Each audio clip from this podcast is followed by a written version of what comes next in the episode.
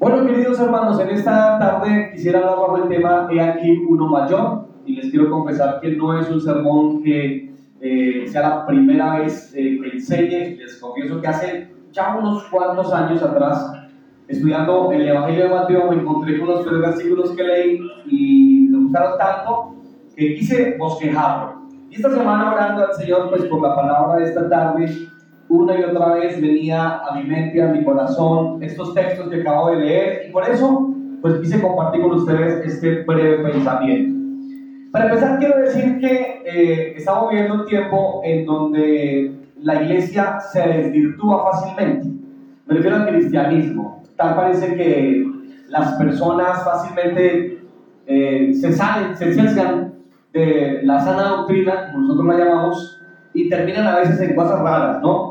Hace un tiempo eh, una hermana cercana, después de 25 años de militar en una iglesia cristiana, ahora está militando en una iglesia judeo-mesiánica, que abiertamente digo que es una secta. Y hemos visto personas que se van para allí y para allá, y lamentablemente las personas como que desvirtúan su camino.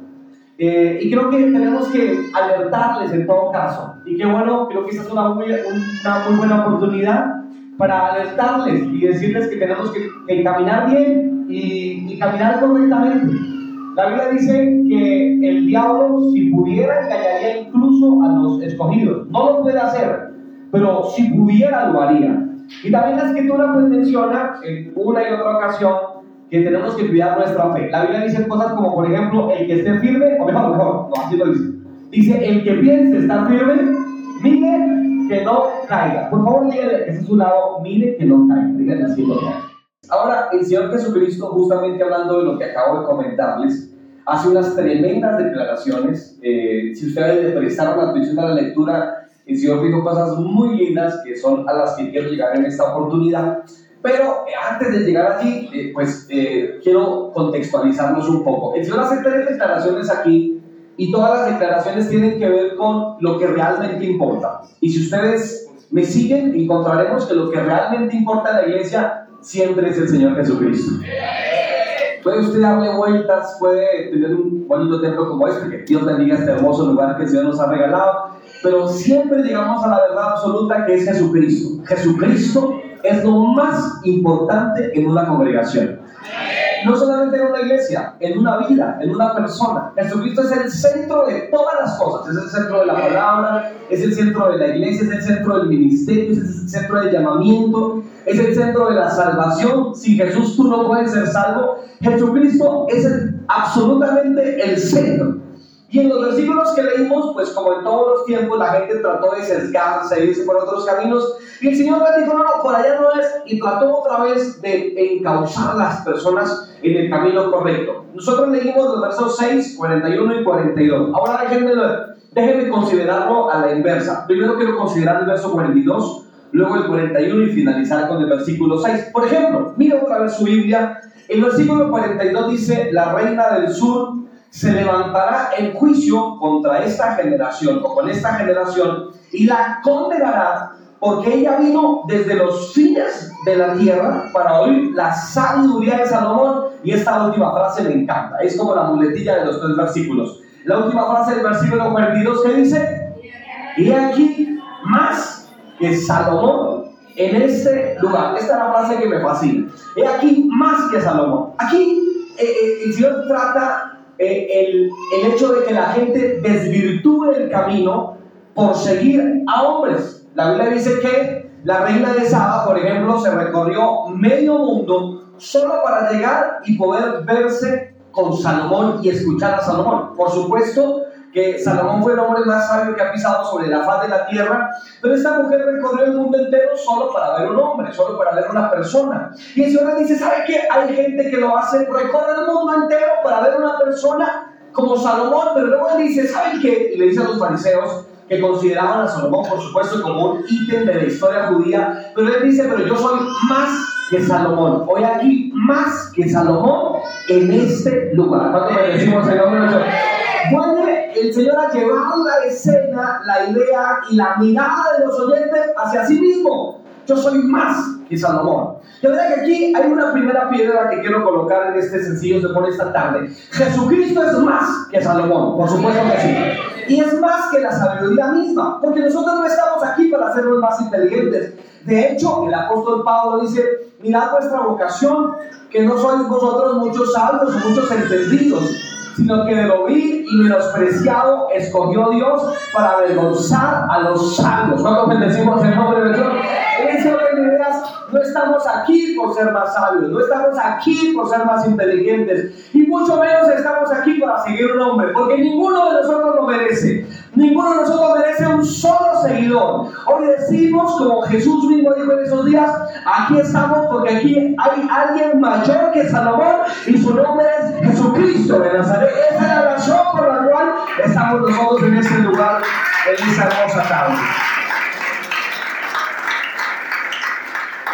Así que hay quienes siguen la religión por los hombres, por las personas. Por eso cuando los hombres se apartan, o los hombres eh, caen, o los hombres se van, qué sé yo, las personas dejan de seguir el Evangelio, porque no sigan el Evangelio mismo, sigan a personas, sigan a hombres. Pero lo segundo, versículo 41, que el Señor cita, no es solo que Él sea más que Salomón, o más que la sabiduría misma, sino que el versículo 41 de Mateo capítulo 12, si usted gusta leer su Biblia, creo que la tenemos por acá atrás de pronto, el versículo 41 dice, los hombres de Nínive se levantarán en el juicio con esta generación y la condenarán, porque ellos se arrepintieron a la predicación de Jonás. Pero mire otra vez la muletilla, la última parte del versículo que dice, y aquí más que Jonás en este lugar. De manera que el Señor no solamente era más que Salomón, por supuesto que es más que Salomón. Y es más que los sabios y que los entendidos y que los filósofos. Y es más que el que tenga un coeficiente intelectual elevadísimo. Él es mucho más que eso. Pero, pero Jesús aquí también dice que Él es más que una segunda cosa. ¿A qué se refería aquí? Más que los milagros. Ya que tal parece que como en, nuestros días, en aquellos días también la gente gustaba ir a buscar al Señor por los milagros que Él hacía. Muchas gracias. Y la gente iba a buscar milagros. Y algunos no solamente los buscaban, sino que los demandaban. Ya que el Señor Jesucristo en el versículo, eh, eh, eh, bueno, 41, déjenme, déjenme leerles, el 38, perdón, el 38, dice entonces, respondieron algunos de los escribas y de los fariseos diciendo, maestro, deseamos ver de ti una señal. Y Jesús le responde, la generación mala y adúltera demanda señal, pero no le será dada sino la señal del profeta Jonás. Así que había gente que iba por milagros, había gente que iba por señales, como la llama el apóstol Juan. Pero el Señor dice que quienes buscan el reino de Dios solo por las señales o solo por los milagros son una generación perversa, así los califica el Señor. La, generación mala y adúltera, pecadora, esta es la generación que demanda señales. De manera que, aunque nos gustan los milagros y aunque sabemos que Dios hace milagros, ¿cuántos de ustedes lo saben? Dios hace muchísima gente, muchos de nosotros hemos visto esos milagros, pero tampoco debe ser la razón en sí misma de que nosotros busquemos al Señor. Es más, la, la generación mala y perversa no pide señales sino que las demanda. Ahí está el problema. No las pide, las demanda. Es diferente que una persona venga y busque un milagro. Y esa persona que viene busca un milagro y lo necesita y le dice, Señor, ten misericordia de mí. Nosotros creemos que Dios puede hacer un milagro. Es más, oramos para que Dios haga un milagro. Siempre, siempre que hablo de milagro, recuerdo uno de los primeros milagros que vi en mi vida cristiana, un culto un domingo por la tarde, justamente yo estaba con mujeres ese día en la iglesia Llegó un, un muchacho de unos veintitantos años, me reservo el nombre, y me dijo que, que, si podía hablar con el pastor. Yo le dije, claro, apenas termine el culto, sé que el pastor le va a atender. Así que eh, pues me quedé con el pastor como para acompañarlo, creo que es sabio y prudente. Me quedé con él, se sentó el muchacho con el pastor y le dijo, pastor, tengo un problema, eh, me eché una cana al aire, si me, si me dejan esa expresión un poquito fea. Eh, con una mujer de la calle, no con mi esposa. Esta mujer de la calle me ha prendido el VIH, el SIDA. Tengo SIDA, pastor. El problema fue que estuve con mi esposa y le he prendido el SIDA a mi esposa. El problema es que sin saberlo mi esposa ha quedado embarazada Y ahora el bebé, que para aquel entonces tendría como unos dos meses, también tiene VIH, también tiene SIDA. Los tres tenemos SIDA. Estoy desesperado, estoy en una terapia en donde eh, cada 20 días voy y alguien me dice que acepte que pronto me voy a morir. Me desmayo en los automóviles, en los buses, no tengo fuerza, realmente estoy en la última etapa, en la etapa más complicada, estoy muy mal. Alguien me dijo que por qué no iba a una iglesia de evangélicos, porque dicen que los evangélicos son y Dios puede hacer milagros. Así que no sé qué hago aquí, estoy simplemente, vengo para pedir ayuda. ¿Puede por, por mí? Y le dijimos, el pastor dijo, claro, por supuesto que podemos orar, porque claro que podemos orar, ¿cierto que queridos hermanos? Así que el pastor dijo, vaya y su esposa y su hijo, lo esperamos. Nos quedamos ahí, él fue y volvió como a los 20 minutos con su esposita. La escena era dramática, porque entra la señora con un bebé en los brazos, dos meses, toda una familia entera con VIH, con SIDA, con los exámenes en donde los tres decían que eran positivos para SIDA, para VIH. Pues recuerdo que el pastor le puso la mano a aquel caballero, la esposa del pastor, a, a, la señora, me pegaron el bebé, yo no era muy bueno con el bebé, él lo tenía en los brazos. Así que oramos, lloramos y le dijimos, Señor, ten misericordia. Porque sabes que creemos en un Dios que todavía tiene misericordia. Creemos en un Dios que puede lograr milagros. Creemos en un Dios que hace posible lo imposible. Así que dijimos, Señor, de misericordia, lloramos, pidiendo al Señor que tuviera misericordia, los despedimos, les invitamos a que siguieran eh, congregándose con nosotros, siguieron congregándose. El hermano, de hecho, empezó a hacer el curso para bautizarse. Yo le preguntaba, nadie más sabía, apenas sabíamos unos pocos de la situación de esta familia. Y yo le preguntaba al hermano, bueno, cuénteme, ¿cómo se ha sentido? Digo, recuerdo que él me decía, pues, pues mira hermano, que me siento mejor, no me he vuelto a desmayar, me siento más fuerte, eh, estoy bien. Y su esposa dijo, no, ellos están bien. Y le dije, ¿por qué no vais a tomar el examen otra vez? Dijo, no, no, hermano, a mí me da miedo. ¿Qué tal que yo vaya y, salga otra vez que es positivo? Yo dije, no, atrévase. Pues queridos hermanos, para, para resumir el testimonio, ellos fueron, se tomaron los tres otra vez papá, mamá y bebé el examen y tenían, tienen ellos los tres exámenes de positivo con VIH. Y después de Cristo tienen los tres exámenes con negativo para VIH. Mis queridos, le digo, Dios hace milagros todavía. Dios puede hacer un milagro contigo esta noche. Dios todavía sana a los enfermos, liberta de serpientes, rompe cadenas y echa fuera demonios todavía. Pero con todo eso no venimos por eso. Venimos por la gloria de Dios. Y sabes que Jesús, hablando al milagrero o a los que querían ver milagros, tratando a la iglesia como si la iglesia fuera milagrera, le dicen, no señor, no tienen una actitud correcta. Porque ellos no solamente no venían a pedir un milagro, un milagro, venían a demandar un milagro. A decir, bueno, ¿dónde está su Dios? ¿Dónde está el Dios que hace milagros? ¿Sabes que Jamás le puedes hablar hacia Dios. Herodes lo intentó teniendo a Jesús junto a él. Y le dijo, ¿no, ¿no crees que yo tengo poder para liberarte? Como también lo hizo Poncio Pilato. ¿Por qué no me dejas ver uno de esos milagros que tú haces? Y el Señor Jesús guardó silencio. Poncio Pilato también le dijo, yo tengo poder para libertarte o mandarte a la cruz muéstrame tu verdad, dime algo, haz un milagro enfrente mío para que yo pueda liberarte. Jesús le respondió, no tienes ningún poder, todo el poder que tienes sobre mí, Dios te lo dio. De que Jesús nunca se dejó presionar ni por Herodes, ni por Poncio Pilato. El diablo mismo le dijo a Jesús, convierte esas, esas piedras, ¿se acuerdan de este? Convierte estas piedras en pan. Y Jesús le dijo, no Señor, no solo del pan vivirá el hombre, sino de toda palabra que sale de la boca de Dios. Lo que quiero decirles es que, mira, el, Señor Jesús no se dejó eh, obligar ni de Poncio Pilato, ni de Herodes, ni del mismo diablo, gloria a Dios. De manera que no que cumpla tus caprichos, pero ¿sabes qué sí puedes hacer? Pedirle misericordia a Él. Y si le pides misericordia a Él, estamos seguros que Dios puede obrar maravillas en tu hogar, en tu casa, en tu familia. Y ¿sabes qué? Creemos que en este lugar eso es lo que va a pasar. En este lugar veremos milagros. En este lugar veremos la obra de Dios.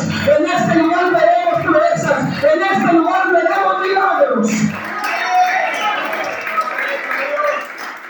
Pero el Señor al final de todo le responde, le dice, ¿saben que De todas formas, aquí uno mayor que Jonás, que fue el referente que el Señor usó para su comparación. Así que él es mayor que Salomón, pero luego Jesús decía que uno mayor que Jonás. ¿Cómo me gusta esa expresión? ¿Cómo me gusta leer eso? Aleluya. Es aquí uno mayor, aleluya. Qué lindo, ¿no les parece? Qué distinto, él es mayor que todo lo que, lo que usted se puede imaginar en la tierra. Y, en el mismo contexto del que les estoy platicando, en, que Jesús cita que él es mayor que Salomón, que él es mayor que Jonás. Hay un tercer ejemplo para, para terminar que el Señor cita, pero déjenme decir una cosa antes de pasar a este tercer ejemplo, y es que el Señor le dice a los que demandaban señal, una sola señal se les va, se les va a dar a ustedes. Y es la señal del profeta Jonás. ¿A qué se refería? Pues que Jonás estuvo tres días, ¿verdad? En el vientre de aquel gran pez, luego fue escupido, vomitado eh, en la eh, playa, playas lejanas de Nínive, y allí fue vomitado. Pero estuvo en el vientre del pez tres días. Y Jesús le dice, esa es la única señal que se les va a dar a ustedes. Decir, no vamos a hacer más milagros para ustedes, porque ustedes no quieren creer. Pero les voy a dar una señal. ¿Cuál era esa? La muerte y la resurrección de nuestro Señor Jesucristo. Sabes que históricamente, de hecho, no desde el punto de vista de la fe, sino que históricamente podemos tener elementos probatorios para la resurrección de Cristo. O sea, no es un asunto de, no solamente de fe, de creencia. No es solo porque creemos, es solo porque históricamente también es de hecho en un sentido comprobable que Jesucristo realmente se levantó de los muertos. es una realidad innegable. Y, esa, y, y, queridos, si no tuviéramos ningún otro milagro, sino el milagro de Jesús levantándose del polvo, levantándose de la tumba, esa nos bastaría. Cristo se levantó de los muertos, mis amados hermanos. Entonces un aplauso al Señor que se levantó. No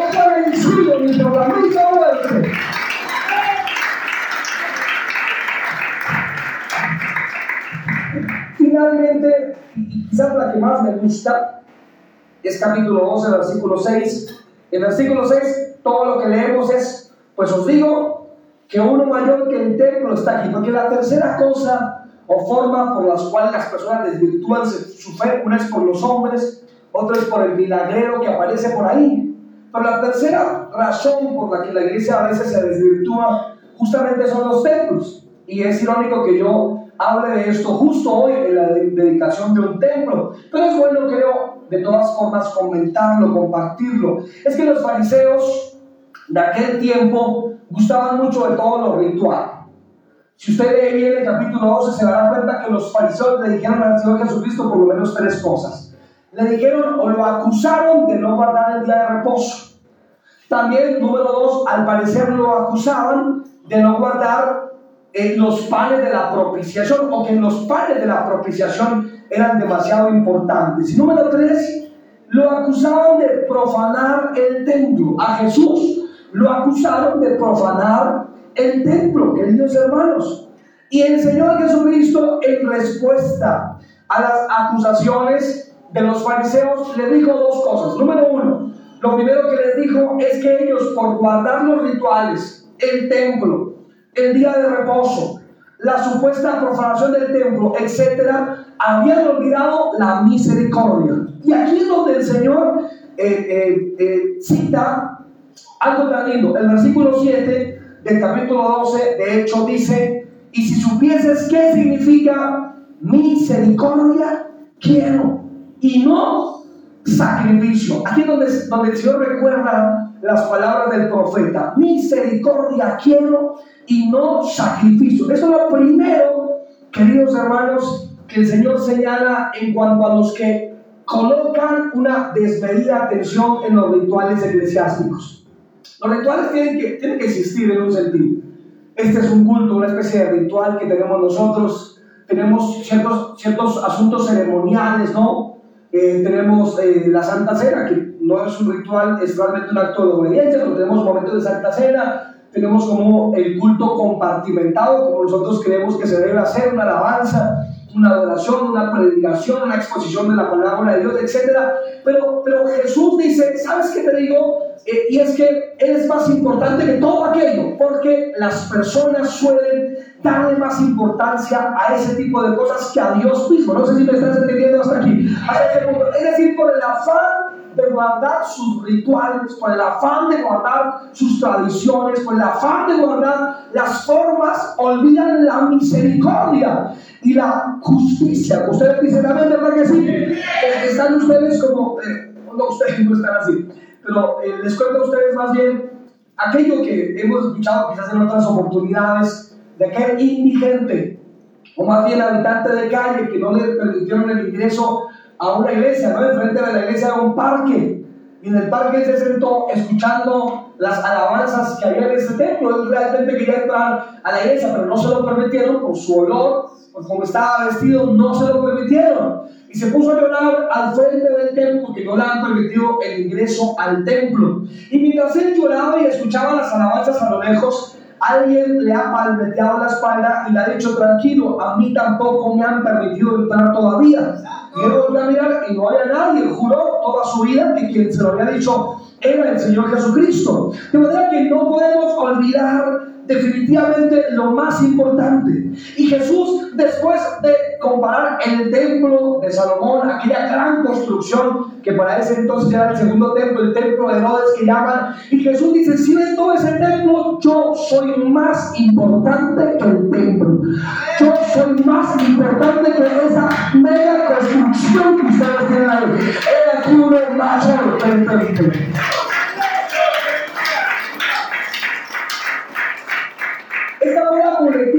el Señor usó en varios de sus mensajes. He aquí uno mayor. Yo soy mayor que cualquier cosa. No, y el Señor Jesucristo puede recordarnos que Él es mayor que todo. No solamente mayor que el templo, que los eh, hombres o que los profetas, pero Él también es mayor que tu enfermedad. Él también es mayor que tu situación. Él también es mayor que tu problema. Él es mayor que cualquier circunstancia sobre la faz de la tierra. Cielo y tierra pasarán, pero mi palabra digo a esta tarde, en este lugar, hay uno que es mayor, que es más grande, que es supremo, al que le damos un aplauso de todo nuestro corazón.